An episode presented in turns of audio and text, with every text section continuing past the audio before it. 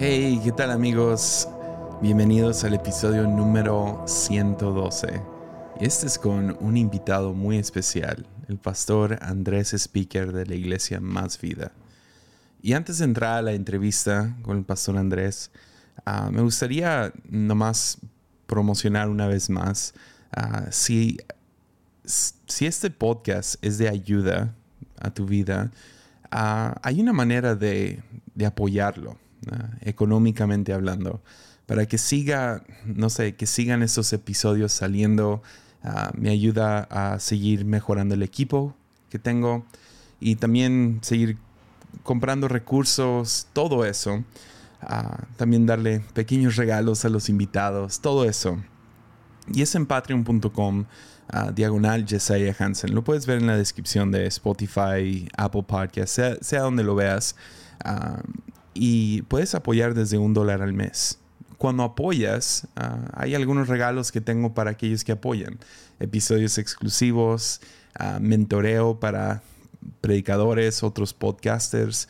Ah, también algunos que apoyan a niveles más altos, pues hay un contacto mucho más personal.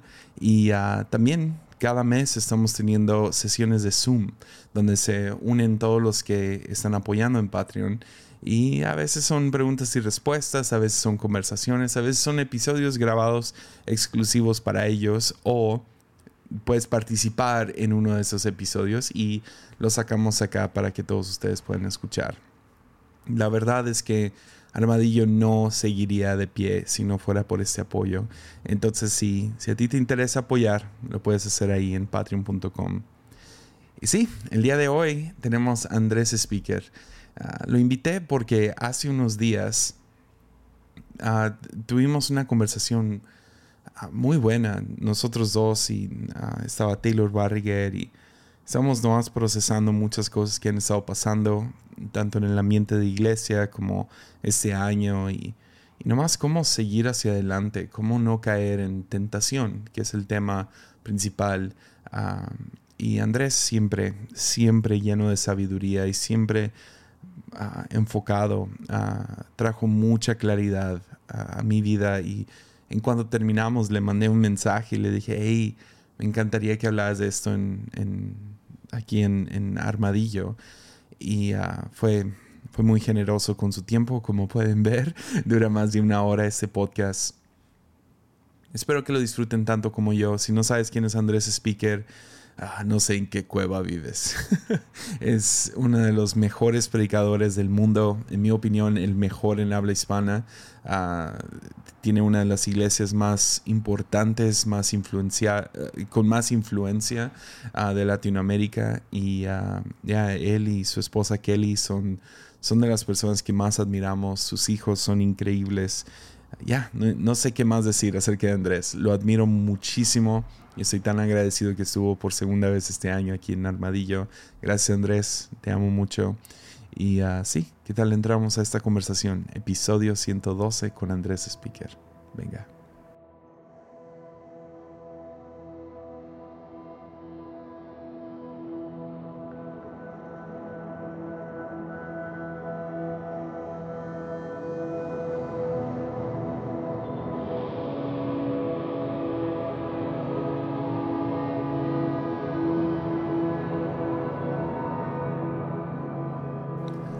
Gracias, Pastor, por estar de vuelta, Pastor Andrés.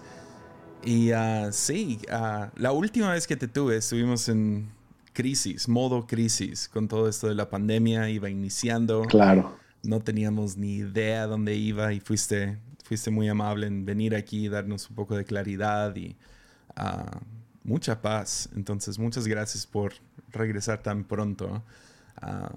Pero estuvimos hablando el otro día y pensé, este tema tenemos que hablarlo en armadillo. Entonces, muchas gracias por estar aquí. Y ah, sí, no sé. A mí me encanta estar contigo, por cierto. Este, además de que, digo, tienes un podcast mega exitoso en el mundo cristiano y no cristiano, que por cierto te felicito. Este, además de estar en un podcast muy bueno, me encanta simplemente platicar contigo. Yo haría esto fuera o no fuera podcast.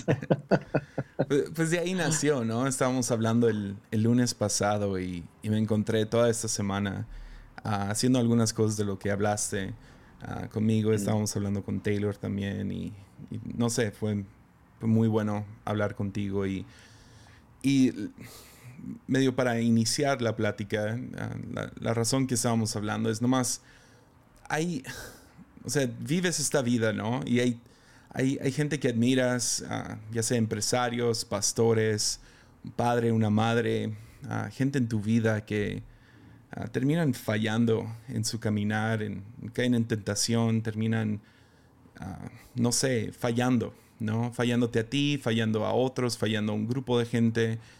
Y siempre es devastador, ¿no? Escuchas de alguna celebridad que va a ir a rehabilitación por décima vez, otro divorcio, o o ves pastores cayendo en infidelidad y, y ah, es muy devastador. Y la, la, pregunta que he estado recibiendo en las últimas semanas es,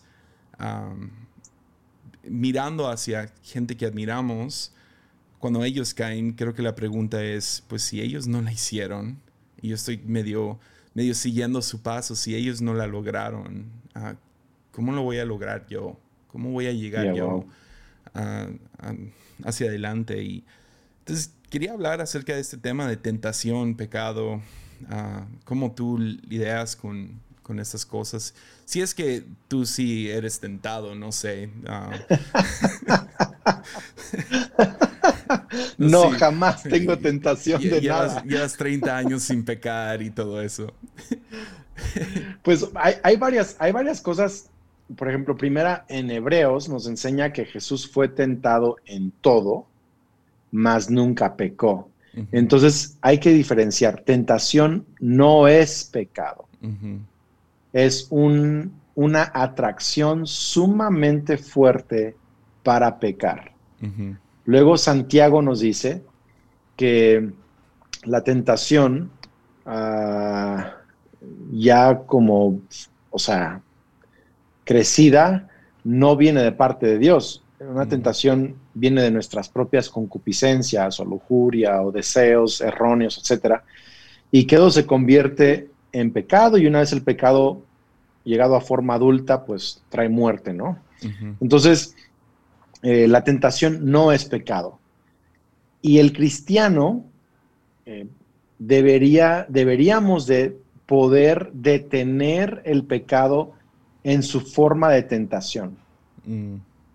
Entonces, lo primero que, quisiera decirle a, todos, a todas las personas es que todos tenemos tentación de todo tipo. O sea, Jesús fue tentado en todo. Quiero que te imagines a Jesús de joven fue tentado en cuanto a adicciones, fue tentado en, cuanto a eh, relación con sus papás, rebeldía, huir, maldecirlos, fue tentado en cuanto a mujeres, fue tentado quizá en identidad sexual, fue tentado en todo, dice la Biblia, mas nunca pecó. Entonces, yo creo que sí es importante, digo, no sé tú qué piensas, pero es importante hacer la diferencia entre tentación y pecado, porque tentación no es pecado, es una fuerte atracción eh, que te lleva, si es que lo dejas crecer, a, pues a pecar, ¿no?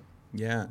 Y, es loco, ¿no? Que, o sea, yo, me acuerdo de joven, uh, mucha de la tentación, o por lo menos la más obvia en mi vida, fue sexual. Y ahora que voy creciendo me doy cuenta, no, hay mucho más a lo que soy atraído, ¿no? El amor al dinero, el poder del dinero, uh, cosas como fama y éxito y uh, tienes, no sé, orgullo y ser el, el, más inteligente del cuarto y es loco que hay mucho más detrás de eso. No nomás es, es inmoralidad sexual o un pisto o algo así. Sí. Sino.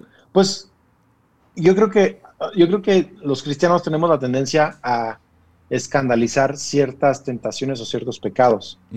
Pero la verdad es que hay mil tentaciones. Eh, y cuando dice Jesús fue tentado en todo, fue tentado en todo.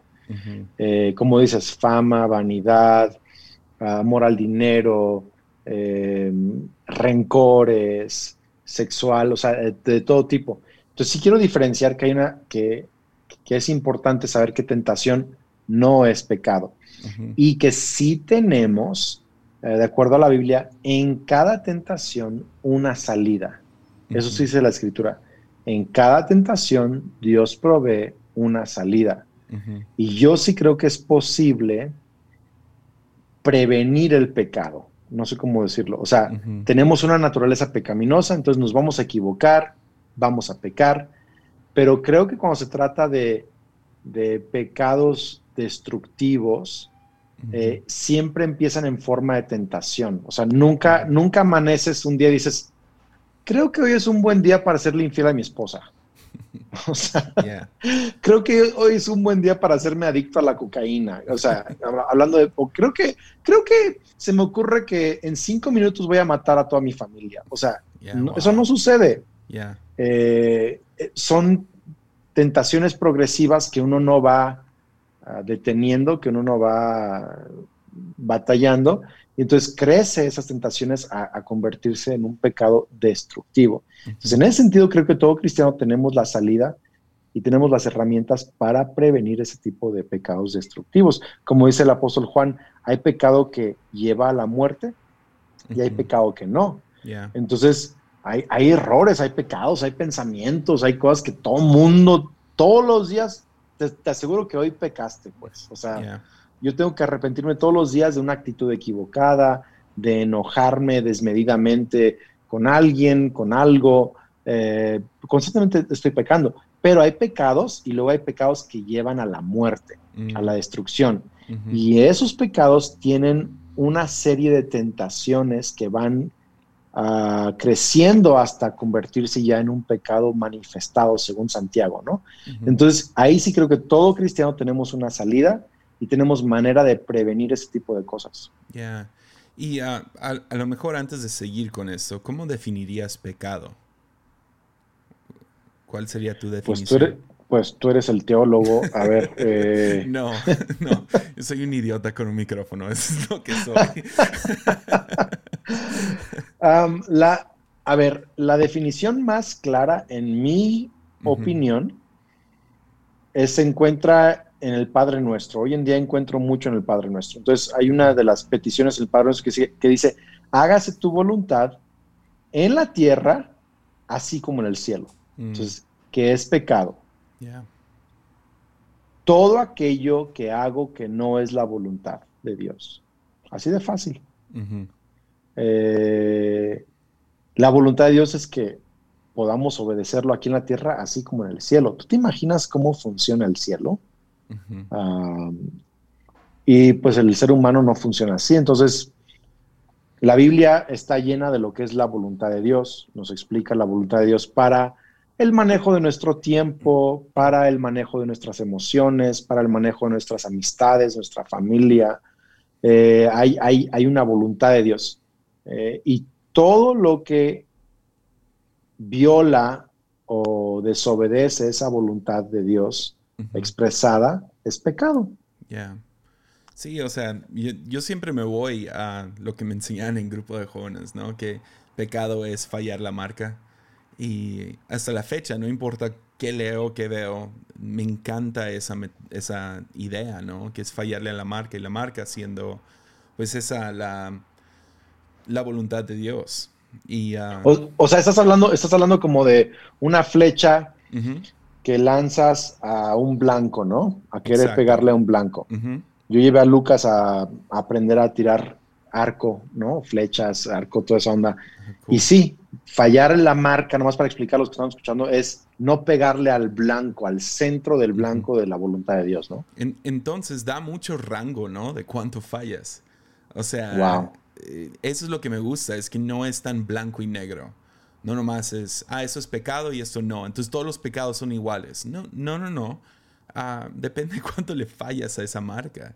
Ah, eh, yo, yo sé que la voluntad de Dios para mi vida es una buena, agradable y perfecta y quiere que se haga su voluntad en esta tierra como en el cielo, pero eso incluye mi vida, ¿no? Incluye la vida de mi esposa. Entonces, yo puedo amar a mi esposa y todavía fallarle en mi amor, ¿no? Todavía puedo pecar en esa relación donde ah, no le debería de haber contestado así o le hubiera puesto más atención. Y puede ser algo mínimo. Ah, y eso no se compara para nada con serle infiel, ¿no? O irnos a un extremo aún más, donde eres infiel por años. O sea, eso ya es fallar. A ver, entonces estás diciendo, no es para entenderte. Cero, por ejemplo, sería el blanco. Si hablamos de círculos, cero, le pegas al blanco. Uno sería fallar la marca poquito. Diez sería fallar la marca mucho, ¿no? Como al, extremo del tablero. O completamente fallas el tablero, ¿no? Sí, o, ni le pegas al tablero. Entonces, a ver, uno es, me enojé porque me habló mal en la mañana y esta mujer, ¿no? Uno. Eh, diez es, le fui infiel. Ajá. Entonces, eh, más o menos estoy entendiendo, más o menos así lo explicas. Entonces, da ese espacio para rango, ¿no? De que, porque mucha, yo, yo, sé que la próxima pregunta de muchos es, pues, todos los pecados son iguales. Y pues sí, en la esencia de que fallas la marca, pero no significa que lleva las mismas consecuencias. A ver, voy a buscar mientras estamos hablando ese versículo de Juan de pecados que llevan a la muerte. Ajá. Y ah, pues la idea sería, pues, o sea, si la voluntad de Dios queda en el centro, uh, entre más te alejas de esa voluntad, pues más, más lejos estás de esa voluntad buena, agradable y perfecta. Entonces yo vivo con la convicción de que Dios quiere que viva mi mejor vida. Uh, de hecho, Armadillo, casi todos los temas que hablo es para llevar a, no sé, por lo menos mi vida a eso, a vivir la mejor vida aquí, ahora, ¿no? Entonces, eso está completamente ligado con la voluntad de Dios. Porque Él sí tiene una buena, buena voluntad sobre mi vida. No siempre es lo más fácil, no siempre es ah, lo, lo, no sé, o sea, no siempre es como cómodo y bonito y color de rosa, pero es buena y al final de todo va a ser agradable y perfecta si yo sigo esa voluntad, ¿no? Estás hablando de Romanos 12, ¿no? y también Juan, también Juan 10, 10, donde Jesús dice, el enemigo viene para robar, matar y destruir. Y yo he venido para darles vida en abundancia, o sea, la mejor vida posible. Mira, estoy viendo aquí en Juan, primera Juan 5, verso 17, dice, todas las malas acciones son pecado, pero no todos los pecados llevan a la muerte. Ahí mm. está, primera Juan 5, 17. Eso es muy importante. Eh, no nos da permiso a pecar ligeramente los pecados tranquis. Simplemente nos dice hay pecados que llevan a la muerte y pecados que no, pero todos deberíamos de buscar llegarle a la marca en la gracia y el poder del Espíritu Santo, porque eso nos va a dar la vida que Jesús desea para nosotros, ¿no? Steve Brown, un predicador que me gusta mucho, tiene un libro y te va a encantar el título se llama Los Tres Pecados Gratis. y dice que son tomar alcohol, fumar y decir groserías. no lo he leído, pero me encantó ese título. Hay que leer ese libro. Los tres pecados free gratis. Sins. Three Free Sins se llama. Está muy, That's awesome. Se ve muy bueno. Oye, por cierto que mira, hay un mentor del movimiento de Elim de hace años. El In Fellowship es pues, de donde yo vengo, un movimiento muy conservador, pentecostal, así muy, ya sabes. Entonces, ahí casi todo es pecado que lleva a la muerte, me explico. Eso es como desde el 2 lleva a la muerte, o sea, desde fallarle en el número 2 ya llevas a la muerte. Entonces, pero, pero hay, hay, gente increíble que ha salido de ahí. Costa There, eh, un hombre eh, del Medio Oriente que se hizo cristiano, un gran profeta, predicador, muy reconocido, apóstol, le preguntaron, ¿alguien que fuma va a llegar al cielo? Eso es, hablando, eso es el círculo conservador ultra, ¿sale? Es de lo que responde Costa Dare. Dice, sí, pero va a llegar más pronto que nosotros.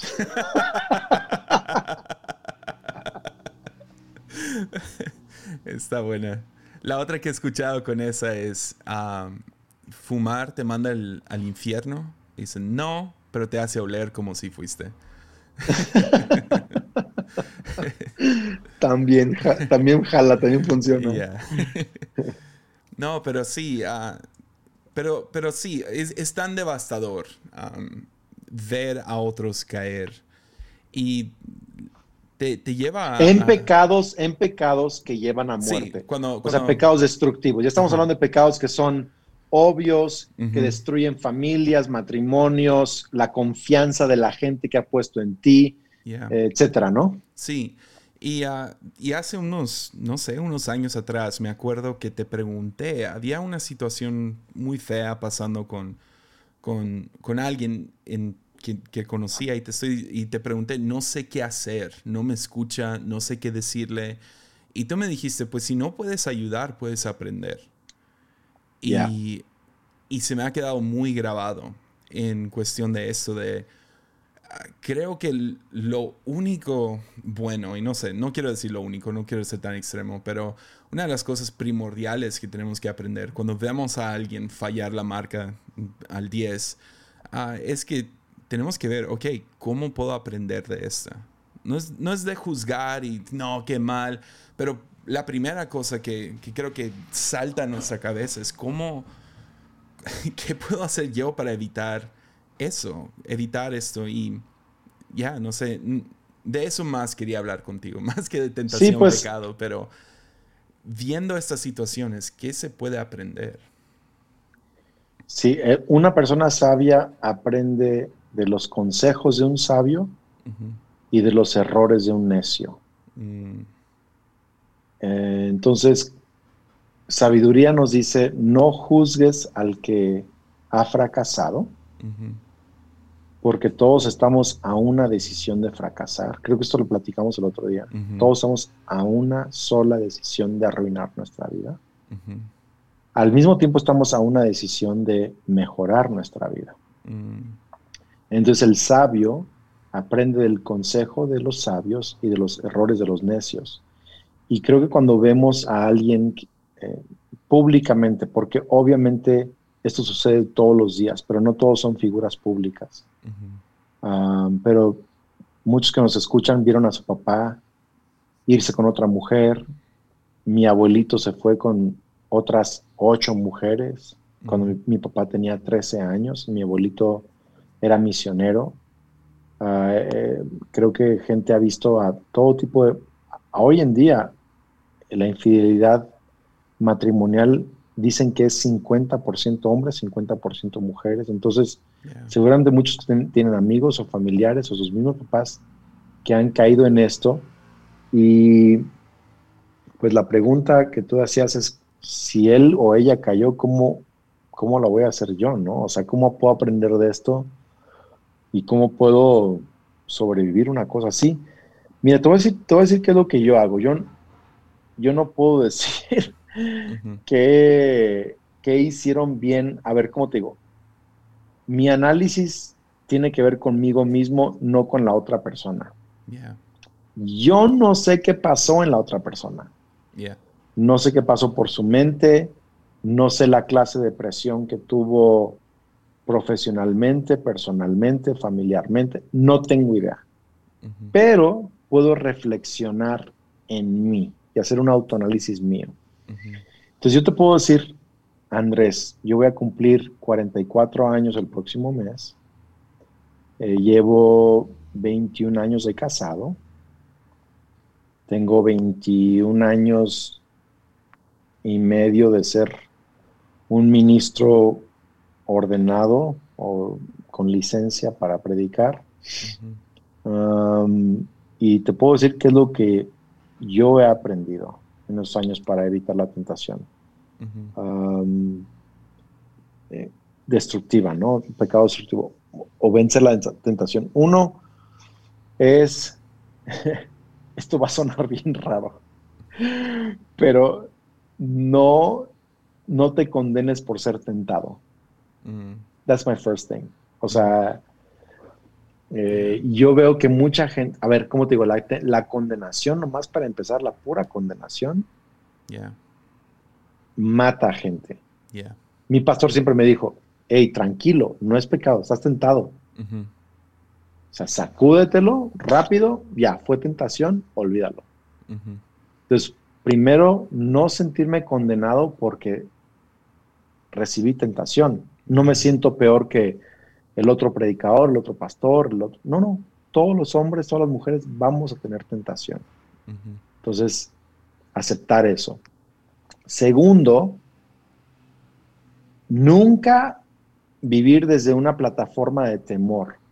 En otro sentido, híjole, no me quiero equivocar, espero no equivocarme, espero no regarla como él la regó, o como mi, papá metió la pata, o mi mamá, híjole, yo no, nunca quiero hacer eso. Eso es garantizado que vas a equivocarte. Entonces, nunca es huir por temor del error de alguien más. Siempre es perseguir el ideal de Dios. Hay una gran diferencia. O estoy huyendo por temor del error de alguien más y yo no cometerlo, o estoy persiguiendo el ideal de Dios y queriendo vivir conforme a su ideal para mi vida. Es lo segundo que te puedo decir. Lo tercero que te puedo decir son hábitos, así de plano, hábitos eh, muy prácticos. Entonces, voy a, usar, voy, a usar voy a usar la tentación sexual porque es quizá la más visible, la más común, pero esto se puede aplicar a todas las áreas de la vida. Primero, tengo un estándar cuando se trata de, relaciones con eh, personas del sexo opuesto. Y creo que esto funcionaría si eres alguien que batalla con identidad o atracción hacia el mismo sexo, también es ponerte frenos. A ver, nunca estar a solas con otra mujer. Nunca. Nunca tener conversaciones personales, emocionales o de ningún tipo vía texto, vía redes sociales con otra mujer. entonces pongo, pongo límites, ¿no? Eh, cuando me toca aconsejar a una mujer, eh, la puerta de la oficina está abierta, mi asistente está fuera en la recepción, hay una ventana en la oficina. Entonces tengo estándares de mi trato con otras personas, otras mujeres. Entonces tú no tienes amigas.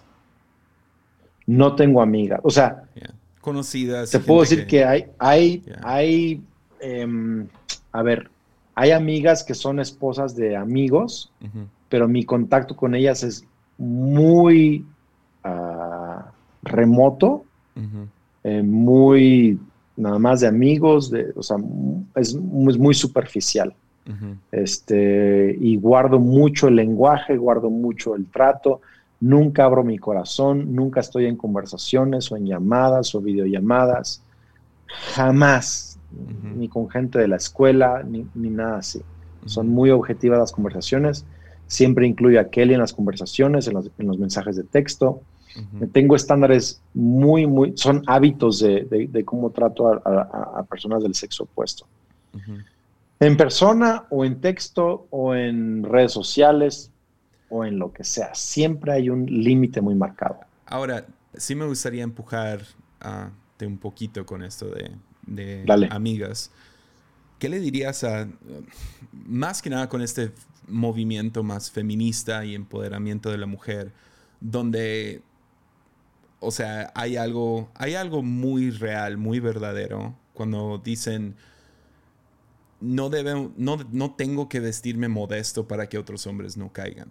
Porque sé que ese es otro extremo, donde pastores se ponen de que, porque quieren cuidarse, empiezan a controlar a mujeres en cómo se pueden vestir y cómo se pueden, cómo pueden... No, nunca, nunca. A ver, a mi gusto, los límites nunca se le ponen a otras personas, te los pones tú.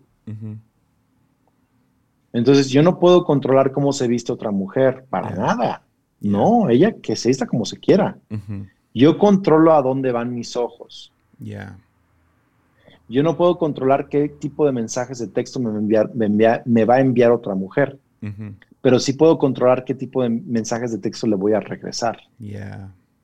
O si no le voy a contestar. Entonces los límites no están sobre la persona, la otra persona, los límites están sobre mí.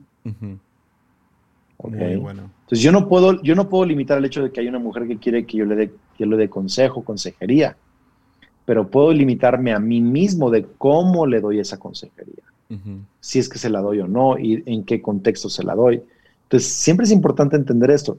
No se trata de controlar cómo las otras personas hablan, se visten, te tratan. No lo puedo hacer, pero, puedo, pero puedo controlarme a mí mismo, el espacio entre mi persona y su persona, el lenguaje que uso, uh, el tipo de conversaciones que tengo con, con esa persona, eh, la apertura emocional que tengo o no tengo. Entonces, los límites es el hábito, el hábito de estándares o límites, ese los pongo sobre mí. Y eso los he tenido desde antes de casarme, Jesse. O sea, tengo 21 años de casado y todavía, todavía, a ver, me, cuando abrazo a una mujer que no es mi esposa, todavía me aseguro de, a ver, ok, cierta distancia, por favor, ¿me explico? De verdad, soy así de old school. Tú, estabas este, guardando la sana distancia desde... sí, tengo sana distancia desde hace más de 20 años, olvidé el coronavirus. Eh, y no es porque la, esa persona o esa mujer tenga algo raro, para nada. Yo no estoy aquí para juzgarle a esa persona. Solo yo no quiero ponerme en una posición donde yo pueda fallarle a Dios o a mi esposa o a mis hijos. Eh, cuando viajo, por ejemplo, no prendo el televisor en, la habitación del hotel, no uso el televisor en la, habitación del hotel, trato de viajar acompañado de mi hijo o de mi esposa o de algún asistente en la iglesia. En fin, me encantó que te mandé un meme medio, eh, a lo mejor algo que no se debe de compartir en público, a tu Instagram y tú me contaste rápido, me dijiste, hey, borra eso, porque hay otra gente que usa mi Instagram. Exacto, exacto. Y hasta tiene gente ahí. lo que, a lo que voy es que tengo límites muy claros no te pongo a ti los límites, los tengo yo. Ya. Entonces, por ejemplo, a ver, ¿cómo te explico esto?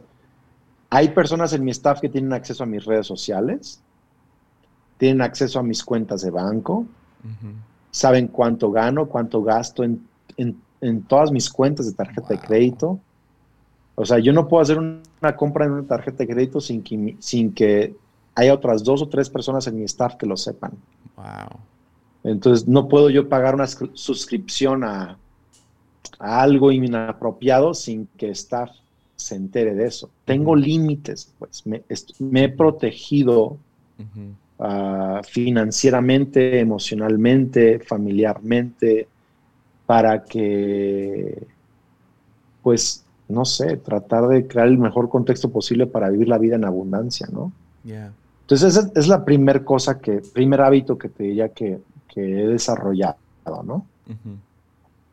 El segundo hábito que he desarrollado es, y creo que fue, esto fue lo que platicamos mucho en, hace unos días, es que yo puedo casi, casi, híjole, contar las temporadas en mi vida donde me siento más fuerte para vencer la tentación y más débil bajo tentación.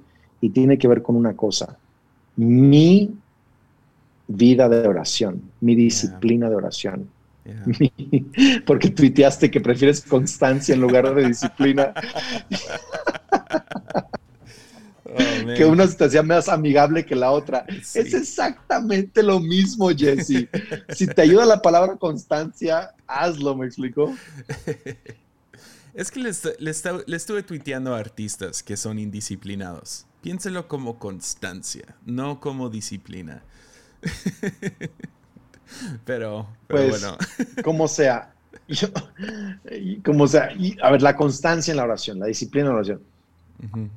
Los, las temporadas en mi vida donde he sido más constante y disciplinado para orar, eh, honestamente siento una gracia mayor para vencer la tentación.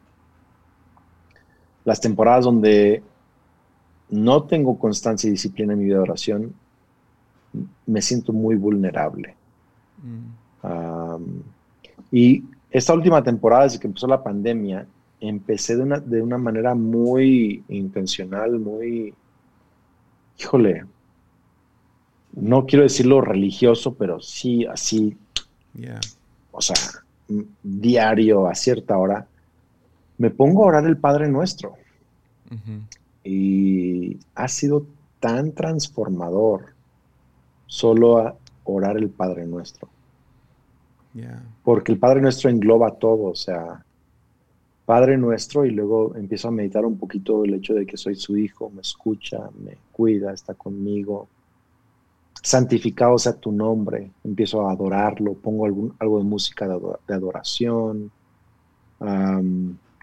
quizá oro en lenguas, le agradezco. ¿Sabes qué estaba diciendo el otro día en Santificados a tu nombre? ¿Qué es lo que estaba diciendo? Le está diciendo a Dios que mi adoración sea tan digna como lo es tu nombre. Oh, que mi vida refleje la belleza del nombre de Jesús. Empecé a decir cosas como esas, como, entonces, cada vez que lo oro es como que estoy aprendiendo tanto acerca de cada frase. Venga tu reino. ¿Sabes que estaba pensando el otro día en venga tu reino? Híjole, me, me sacudió tanto, no puedo explicarte. O sea, venga tu reino es una oración, yo creo que es de las más fuertes y profundas que hay en toda la Biblia. Esa frase, venga tu reino. Porque estamos diciéndole a Jesús, ven, siéntate en el trono de la tierra a gobernar sobre todos los tronos en la tierra. Ven a resucitar los cielos y la creación y los humanos. Ven a corregir lo que está mal, a sanar lo que está enfermo. Ven, ven a gobernar. Pero, ¿qué pasa entre ahorita y el momento en que eso suceda? Entonces le estoy diciendo, mientras tú vienes a hacer eso, dirige y gobierna mi vida de tal manera que la gente que vea mi vida pueda ver el reino que viene y anhelarlo. Ah. Pensé en una obra de arte de un museo que lo presta, que te lo presta, por ejemplo, no sé si has ido a, museos en donde quizá prestan una, una obra de arte de Egipto mm. O de China me encantan los soldados. Aquí en Tepic tenemos dos de estos museos. Ya. Ya. Eh.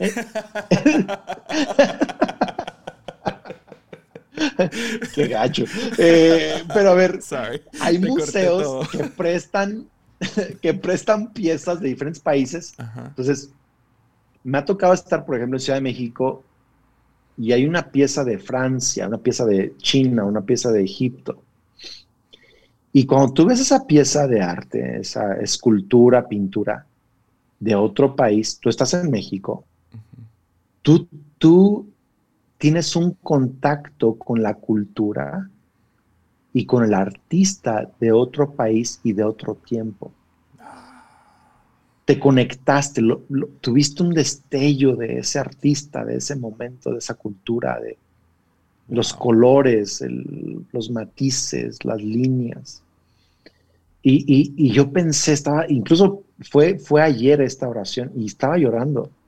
Dije, Dios, que, que la gente que vea mi vida vea al artista que está fuera de este mundo. Que puedan ver al que está esculpiendo y escribiendo la historia de mi vida y digan, yo anhelo ese país, anhelo ese reino. Entonces, cuando venga tu reino, cuando haga la oración, venga tu reino, no solo es ven algún día es mientras ese día viene, haz de mi vida un destello de ese reino que viene, una representación de ese reino que viene. Eh, digo, a mí me voló la cabeza ese, esa meditación. Ah. Y luego, ¿qué vas a decir? No, nomás. Ah. y luego la frase que siga, hagas tu voluntad en la tierra como en el cielo. Y ahí casi siempre lo que hago es, antes de orar, pues leo unos capítulos de la Biblia y los subrayo. Y ahí en esa parte de la oración los empiezo a orar. incluso varias veces, varias mañanas te mando un mensaje de texto y te digo, estoy orando por ti este pasaje. Entonces, esos pasajes que leí esa mañana los oro por mí, los oro por mis hijos, los oro por mis amigos, por pastores que conozco, por la iglesia. Eh, por ejemplo, hoy leí uno en Santiago, donde la versión del mensaje dice que sus mentores sean los profetas de antaño, que soportaron lo que sea, que atravesaron lo que fuera y agradaron a Dios, como Job dice, que perseveró y que Dios lo arregló todo para él al final. Entonces yo estaba orando eso, Señor, wow, que seamos gente que atraviesa lo que sea y te amamos en todo y persevera. Entonces lo oro, hagas tu voluntad en la tierra, así como en el cielo. Danos el pan de cada día. Entonces oro por provisión, por cualquier necesidad emocional, familiar, de iglesia. Perdónanos nuestras deudas así como perdonamos a nuestros deudores. Entonces, qué interesante. A ver, digo, aquí estamos haciendo, digo, no sé cómo está tu podcast, para eso tienes tiempo, no tienes tiempo. dale. Pero, a ver, qué interesante que es, a ver, Padre nuestro, santificado tu nombre, venga a tu reino, hagas tu voluntad, danos el pan nuestro. En el sexto punto, perdóname. Mm. No en el primer punto en el sexto punto, perdóname. Usualmente empezamos nuestra oración como, ay, Señor, discúlpame, soy un desgraciado, mira cómo la regué. O sea, me explico, pero, pero Jesús, nos, Jesús nos enseña a orar diferente. O sea, empezamos desde la confianza de una relación y luego más adelante nos ponemos a cuentas. Entonces ahí ya, perdono a mis deudas, así como perdono a mis deudores. Y lo, lo increíble es que cada día le pido al Espíritu Santo, examíname en qué te he fallado. Y, siempre encuentro algo, que el Señor me está diciendo, a ver, esa actitud, ese grito que le diste a tus hijos, esa, whatever, y, me arrepiento, le pido perdón. Perdóname así como perdono a mis deudores, ¿no? A los que me, han ofendido y perdono a gente, etcétera, etcétera. Y luego, líbranos o no nos metas en tentación. Esa parte es la que platicábamos el otro día. No nos metas en tentación, más líbranos del mal. Y yo honestamente creo en el poder de todos los días decirle a Dios, no me metas en tentación.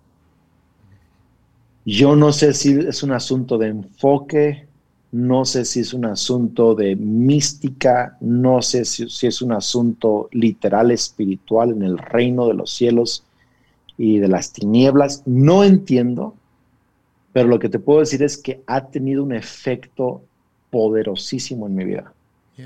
No nos metas en tentación. Siempre me ha, ah, híjole, me ha sacado de onda que no dice, sácanos de tentación. Dice, no nos metas en tentación. Y yo como que, a ver, digo, a ver, neta Cristo, a ver, espérame, espérame. ¿Tú nos metes en tentación o el diablo nos mete en tentación y tú nos sacas? ¿Cómo funciona la onda ahí? A mí se me hace bien raro porque luego Santiago dice, Dios no nos no tienta a nadie, te tientas tú por tu propia concupiscencia y todo, pero en la oración del Padre nuestro, Jesús dice, no nos metas en tentación. Yo no sé si es una traducción pobre, yo no, yo no sé, no entiendo. Pero lo que sí entiendo es que Dios tiene el poder para guardarme en la tentación. Así lo entiendo. Y yo oro por mí en lo personal por tres cosas. No me metas en tentación de eh, adulterio, guárdame esa tentación, guárdame del amor al dinero, porque el amor al dinero le puede pasar a un pobre, a una clase media o a un rico. No importa qué clase eres, el amor al dinero nos puede pegar a todos. Y número tres, la fama. creerme algo o alguien más grande de lo que realmente soy o vivir para la aprobación de la gente. Son las tres cosas que yo le pido a Dios que me guarde de la tentación. ¿Sabes cómo lo dice mi papá? Dice, Dios, guárdame de la fama, de la lana y de la dama. está bueno, así está más fácil, está, más chido. La fama, la lana y la dama. No se traduce muy bien para otros países, pero aquí en México lana es dinero. Lana es plata. Plata. Eh, sí, y luego, y luego líbranos del mal. Y ahí me pongo así muy guerrero, así como a orar. Eh, hazme invisible al enemigo. Cualquier trampa que el enemigo tenga para mí, te pido que él mismo caiga en su trampa, que tú me libres a mí, a mis hijos, a mi esposa, a mi equipo de trabajo, a cada persona que es parte de más vida. Líbranos del mal. Tú eres un libertador, el diablo es un arquero que nos está tratando de cazar y pone trampas. entonces me pongo a orar y no sé explicarte, Jesse, si es que Dios requiere esas oraciones para intervenir o si esas oraciones me hacen a mí emocionalmente y mental y espiritualmente fuerte. No sé cómo explicártelo, pero te soy sincero. Así, así me pregunto, porque tengo el hábito de orar en la mañana. Ahorita quiero, quiero tocar ese punto. Disculpa la moto. Pero, ¿Perdón? No si escuchas las motos, pero como que comenzó no, No la escuché, no la escuché. pero no sé si... A ver, tú... Trata, trata, de ayudarme a explicar esto. No sé si es que Dios requiere que yo le pida que me libre de la tentación para librarme de la tentación o si yo al pedirle que me libre de la tentación me enfoca en mi espíritu y en mi alma para estar más fuerte ante la tentación. No lo sé. Lo que sí sé es que cuando oro constantemente tengo más fuerza para salir de la tentación. Ya, ah, para mí el propósito principal de la oración Ahora hay otros propósitos, pero creo que el propósito principal de la oración no es para no es para manipular a Dios ni para pedirle a Dios, es para ser bien formados por Dios. No, esa es la, tradición de los salmos. No era nomás leerlos, era orarlos y que te vayan formando. Y, y creo que eso es parte de, o sea, si tú pides todos los días, Señor, que venga tu reino, aunque al principio ni lo entiendas, al final de 30 días, 30 años, vas a terminar siendo una persona que, que, que, anhela el reino de Dios. ¿Por qué? Porque lo has estado pidiendo cada día por 30 años.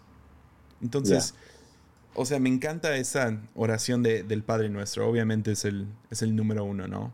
Pero Francisco de Asís, si tengo que encontrarlo aquí. Lo tengo en mi pared, pero no me quiero parar. y bajarlo. No, sí lo voy a hacer. Espérame un segundo. Di algo chido. Mientras Jesse está yendo por esa oración de Francisco de Asís, quiero obviamente explicar que sí hay muchas otras oraciones en la Biblia. Y las oraciones son así como, yo lo veo no solo como repetirlas, aunque se pueden repetir, pero son como senderos, como modelos, como meterte a ciertos espacios o ciertos temas para orar. En mi caso, yo he encontrado mucho descanso y mucho enfoque y mucho consuelo y fuerza en orar al Padre Nuestro. Es más, te decía el otro día que, o sea, cada frase se me hace un mundo, se me hace un libro, una canción, ah, de cada parte del Padre Nuestro, pero, pero hay muchas otras oraciones muy, muy valiosas que también podemos aprender. Ya, checa esta, te va a gustar mucho. Es la, es la oración simple de Francisco de Asís. Él, ora, oh Señor, haz de mí un instrumento de paz. Donde hay odio, que yo lleve amor. Donde mm. hay ofensa, que yo lleve perdón. Donde hay mm. discordia, que yo lleve la unión. Donde hay duda, que yo lleve la fe. Donde hay error, que yo lleve la verdad. Donde hay desesperación, que yo lleve la esperanza. Donde hay tristeza, que yo lleve la alegría donde hay, donde están las tinieblas, que yo lleve la luz. Oh Maestro, haced que yo no busque tanto a ser consolado, sino a consolar, a ser comprendido, sino a comprender, a ser amado, sino amar. Porque es dado que se recibe, perdonando es que se perdonando es que se es perdonado y muriendo que se resucita a la vida eterna. Wow. Me encanta, lo tengo justo, justo en mi oficina y uh, está justo en la salida. Mis papás me lo trajeron de Asís y uh, lo tuve que marcar y poner aquí. Y uh, sí, lo leo a lo mejor cada día y, y, usualmente ese es como el de la oficina, ¿no? hago mi oración en casa. a veces lo hago aquí, pero tenerlo justo a un lado de la puerta me recuerda cada vez que salgo de mi oficina, está ahí, es inevitable verlo. Y siempre veo una de las frases mínimo. Entonces voy caminando y veo algo como donde hay discordia, que yo lleve la unión. Y se vuelve como que mi misión en ese momento. Ok, ¿dónde puedo traer unión? Y a veces se da la oportunidad, a veces no. Pero mínimo estoy listo en mi espíritu, ¿no? Es como una mm. pequeña oración antes de salir. Te mentiría si cada vez, si te digo que cada vez, pero... Yo creo que... Oye, si crees que la oración... ¿Crees que la oración ahorita que mencionas eso es como Colosenses capítulo 3 que dice pongan la mira en las cosas de arriba y no en las cosas de abajo? Yo creo que, la, creo que la oración integra nuestra lengua, nuestra mente, nuestras emociones, nuestro enfoque, nuestros pensamientos, a realmente pensar en las cosas de arriba.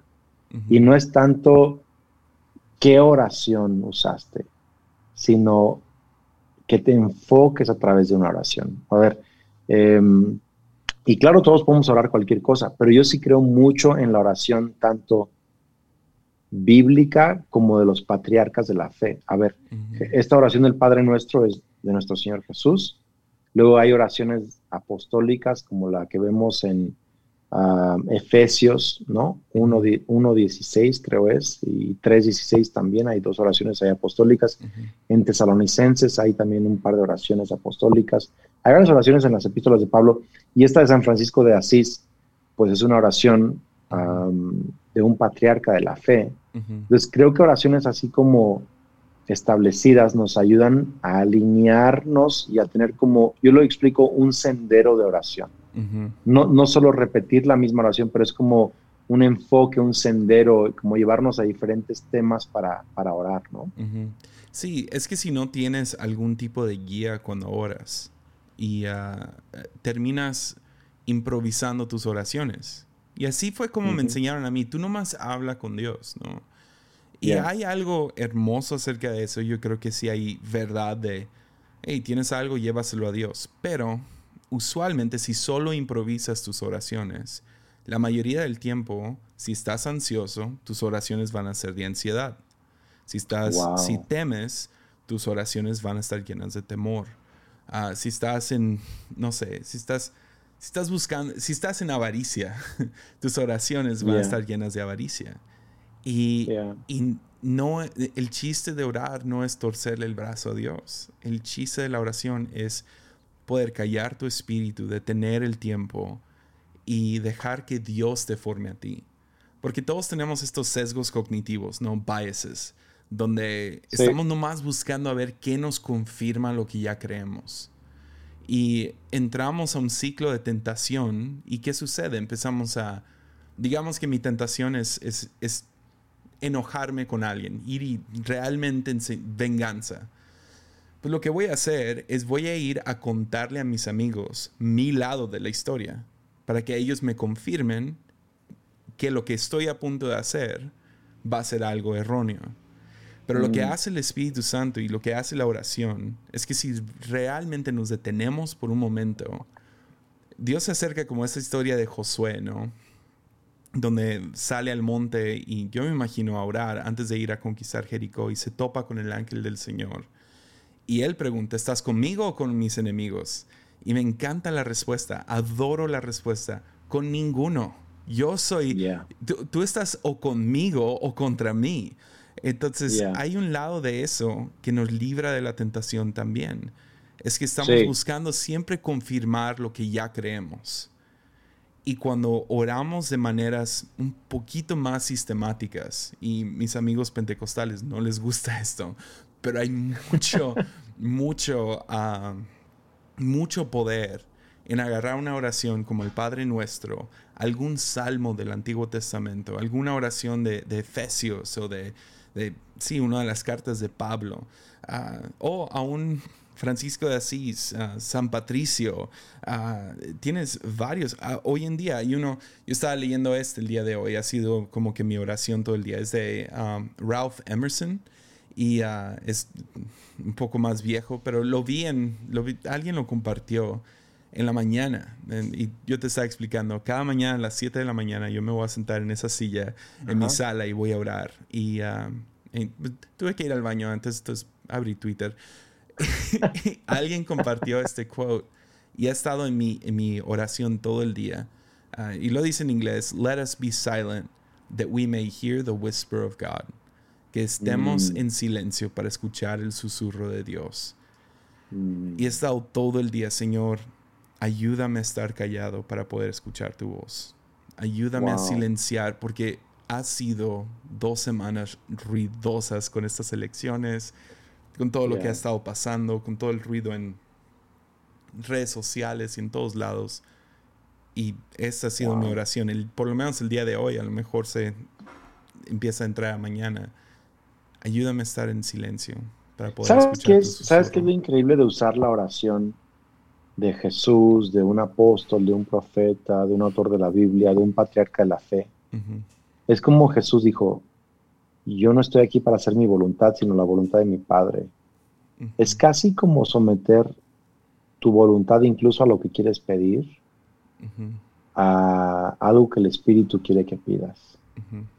Em, y a mí sí me ayuda muchísimo, me encanta lo que dijiste de que no orar conforme a nuestro prejuicio personal o nuestra tendencia personal, sino orar conforme a lo que Dios quiere que oremos. A mí me encanta eso.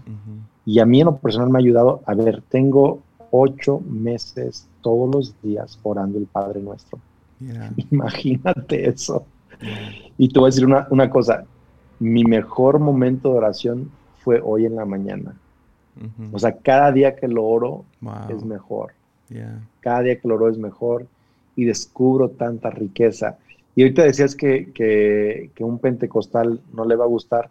Pues yo soy un pentecostal y, y, te voy a decir que lo que pasa en diferentes secciones de la oración, eh, yo oro en lenguas, o sea, no sé qué orar y oro en lenguas y, adoro y, y, canto lo que estoy orando y, lo pienso y me, me, me pauso. Ahora, hay dos cosas que yo quiero agregar a esto. Entonces, una es tener una oración que orar. Quizá tu personalidad, un día oras el Padre Nuestro, otro día oras San Francisco de Asís, otro día oras eh, el apóstol Pablo. Entiendo que no te gusta como la misma rutina todos los días, ¿no?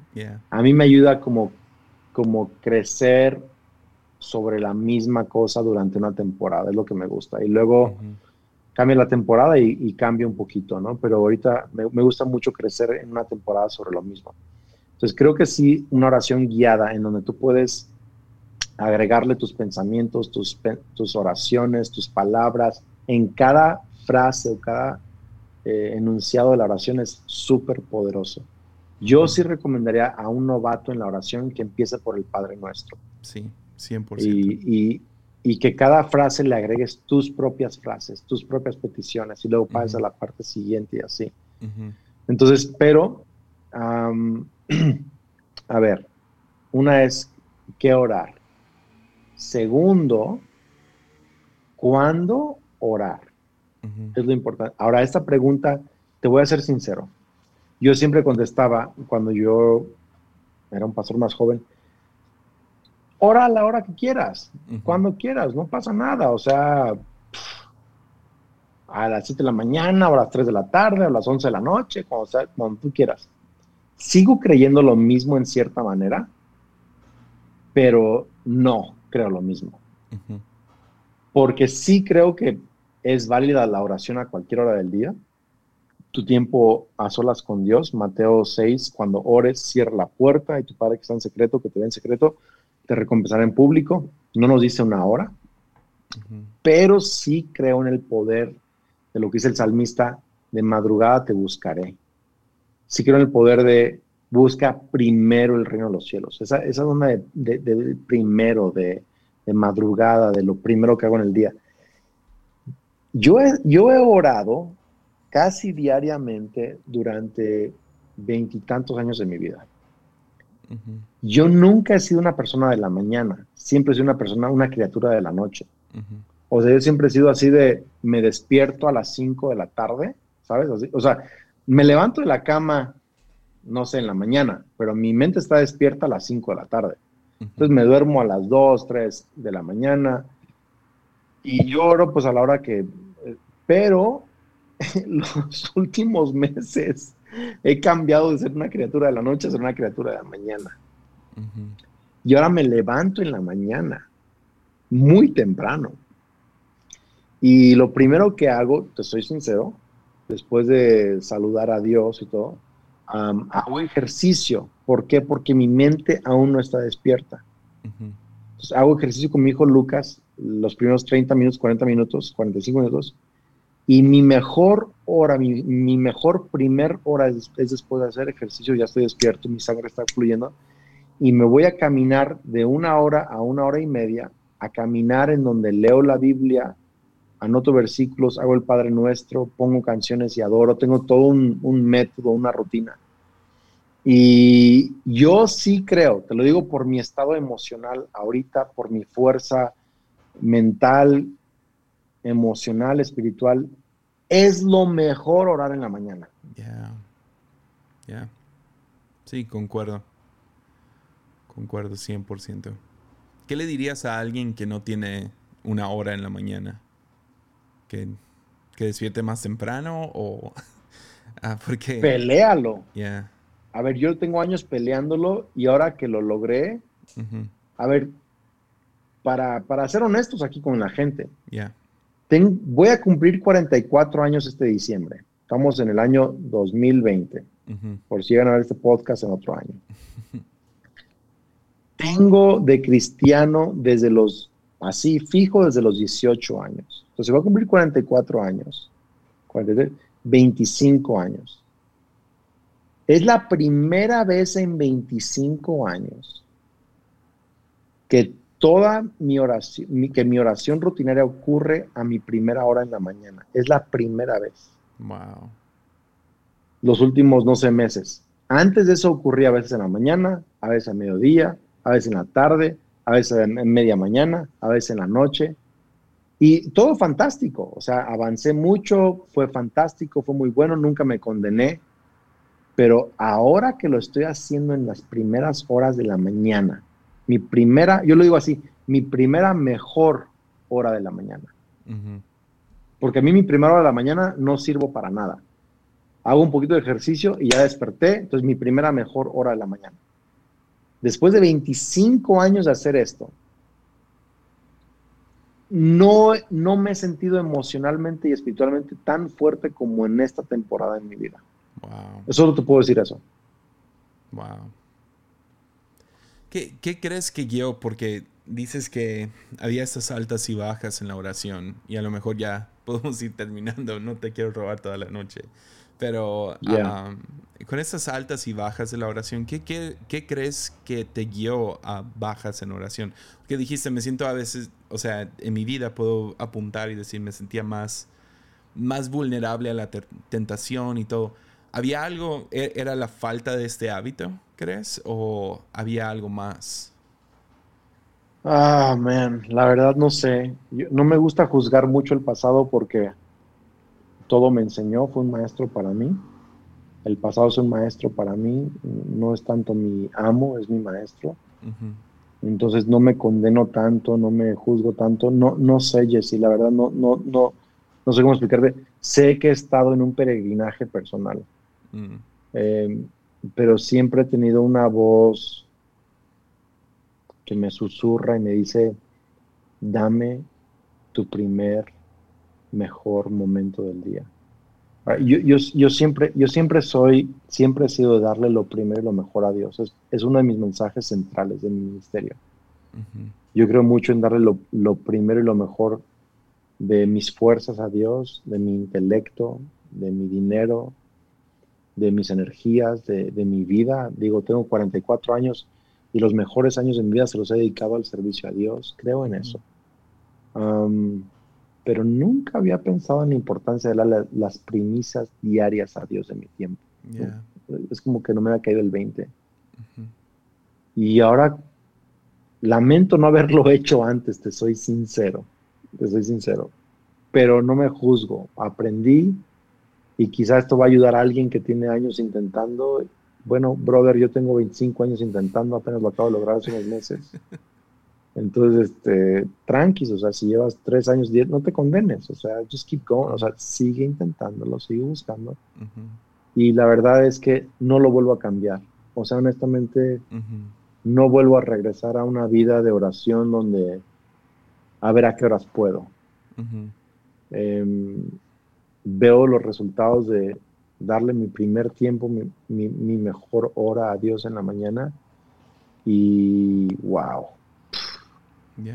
me ha cambiado emocionalmente, mentalmente y, y, digo, entonces yo pienso en qué orar, cuándo orar y la verdad es que hace mucha diferencia.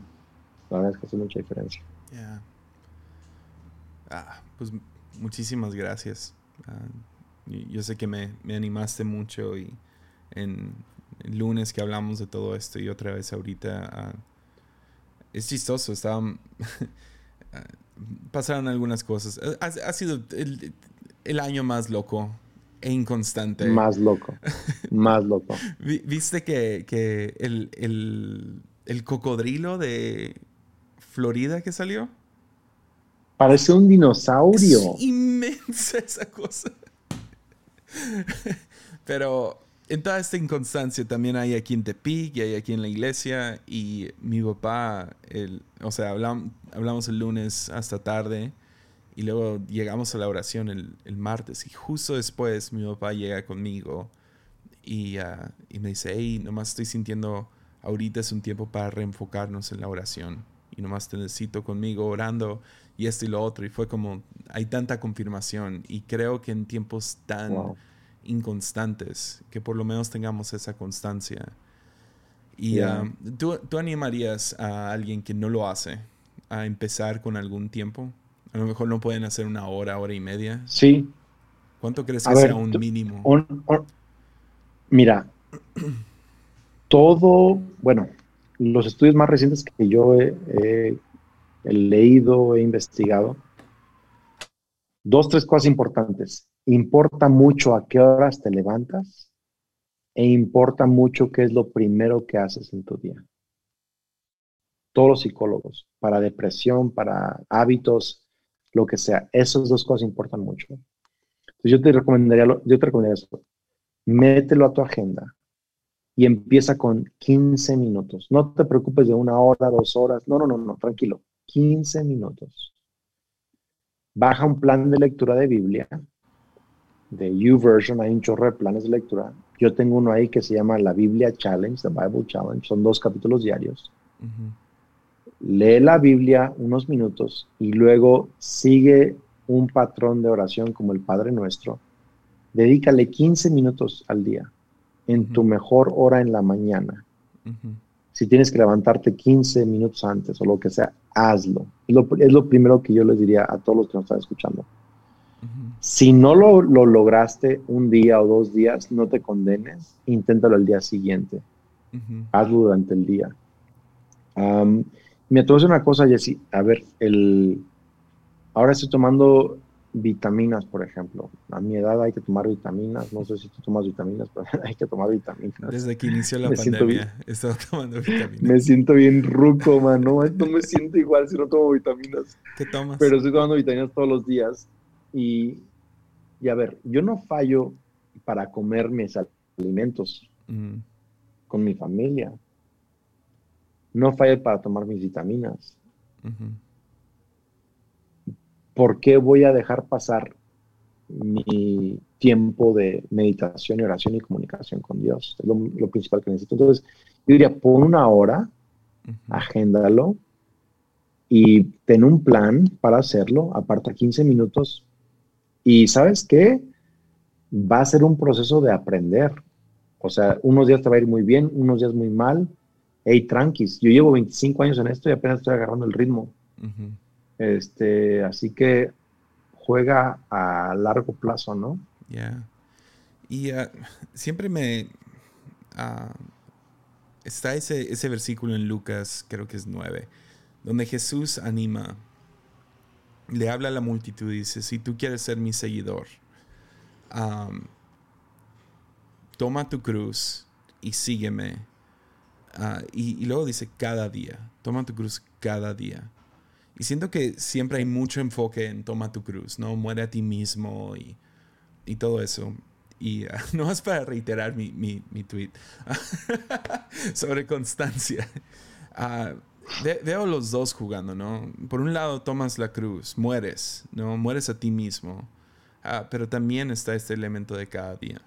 Y es la constancia. Y pensamos ah, mi vida cambia por un instante, por un momento, pero mucho es el cada día, ¿no? Porque nuestro, somos formados como el agua forma la piedra, es poco a poco.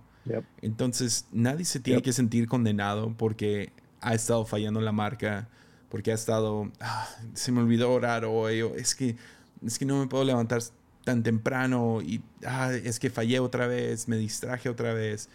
Es cada día, entonces tú ya tienes una oportunidad hoy mismo de iniciar esa, esa, disciplina y esa constancia. Ir formando tu vida de acuerdo a que cuando lleguen estas tentaciones. Ya, que no. A ver, cuando haces ejercicio, yo estoy haciendo ejercicio con mi hijo Lucas todos los días antes de las 7 de la mañana. y mi, yo siempre he hecho ejercicio, mi hijo Lucas no. Y a mí se me olvidó lo que significa la memoria muscular.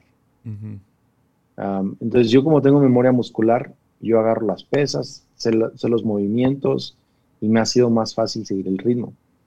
Mi hijo Lucas no tiene memoria muscular en cuanto a levantar pesas. Y estamos en la semana creo que número 6 ahorita. Y él apenas empieza a desarrollar memoria muscular en su espalda, en sus brazos y todo esto. Entonces, eso, o sea, no aprendes a orar sin orar diariamente. Es simplemente, es memoria espiritual, memoria muscular. Es algo para mí súper importante. Lo que decías de no solo dejar tu cruz, sino hacerlo cada día. Ahora te voy a decir otra cosa. Te voy a decir otra cosa. Que algo, algo que el Espíritu Santo me ha revelado recientemente. Primera Timoteo 6:11. Saqué lo pentecostal, ¿viste? Yeah. Este, pero primero tengo 611. NTB dice, huye de estas cosas, Timoteo, persigue la vida de justicia. Reina Valera dice, con piedad, fe, amor, paciencia y amabilidad. Eugene Peterson en The Message dice, huye de estas cosas, persigue la vida justa, no con piedad, dice, con asombro fe, amor, constancia, amabilidad. Yo cuando leí, dije, a ver, espérame, a Eugene se le perdieron dos tuercas cuando tradujo piedad, godliness, en asombro. Eso no está bien, eso está mal. Oh, Neta me frustré, porque godliness o piedad significa God-likeness, ser como Dios actuar como Dios, ser justo como Dios, generoso como Dios, amar como Dios, piedad, God-likeness. Eugene no dice piedad, Eugene dice wonder, asombro. Entonces voy a buscar la, palabra esta griega. Y, y, es una palabra que dice Eusebia. Yo pensé que era Eusebio, pero es Eusebella, uno así. Significa, escucha esto. nombre de princesa de Disney. Ya sé, ya sé, ya sé. Entonces, además de además de una vida justa o, una vida piadosa, una vida como Dios quiere, la palabra significa reverencia. Mm. Esa palabra, oh, asombro. Wow. Fíjate lo que Dios me mostró. No puedes imitar algo de mí sin antes ser asombrado por mi carácter en esa área. Entonces, la oración para mí hoy en día, que se ha vuelto para mí cada mañana, me asombro de una cualidad de Dios. Romanos 1, creo que es verso 20, dice, porque las cualidades visibles de Dios las vemos en la creación. Las cualidades invisibles de Dios, perdón, las vemos claramente, visiblemente en la creación. Entonces, cuando yo me salgo a orar, a caminar, mi meta ese día no es tanto mi oración y mis palabras elocuentes, es mm. contemplar el perdón de Dios, la generosidad de Dios, la paciencia de Dios, el poder de Dios, la grandeza de Dios. ¿Por qué? Porque cuando me asombro de Dios, lo imito. Soy más como Dios. Cuando me asombro de Él es omnipotente, entonces cedo mi control y me vuelvo paciente. Cuando me asombro de su amor, cedo mi egoísmo y soy más amoroso con mi esposa. Cuando me asombro de su generosidad, cedo mi vanidad y, quiero compartir con todo el mundo. Entonces la oración es eso, a mi gusto. Es un diario asombro de quién es Dios. Por lo tanto, me lleva a imitar a Dios en ese día. Me encanta. Diría drop the mic, pero es más como drop the AirPod, ¿no? pero no, ah, man. Creo que podemos terminar en esa nota. Ah, muchas gracias, Andrés. Ah, siempre, siempre me inspiras a, buscar a Dios más y te aprecio mucho por eso. Aprecio tanto tu amistad, Ah, sí, lo, genuino que eres en todo lo que haces. Y uh, sí, gracias por estar aquí. Love you, Jesse. Se me están saliendo las lágrimas porque siento como a Dios aquí muy presente, pero que Dios conceda a todos eh, hambre y sed de Jesús, de su palabra, de su presencia, y que Dios nos conceda la capacidad de, asombrarnos de Él. Lo que más te asombra es lo que más te controla, ¿no? Entonces, pues te amo, gracias por la invitación. No, gracias. Sí, que Dios nos ayude. Creo que debemos dejar que todos vayan a tener su devocional. vayan a adorar a Jesús. Love you. Muchas gracias. Ánimo.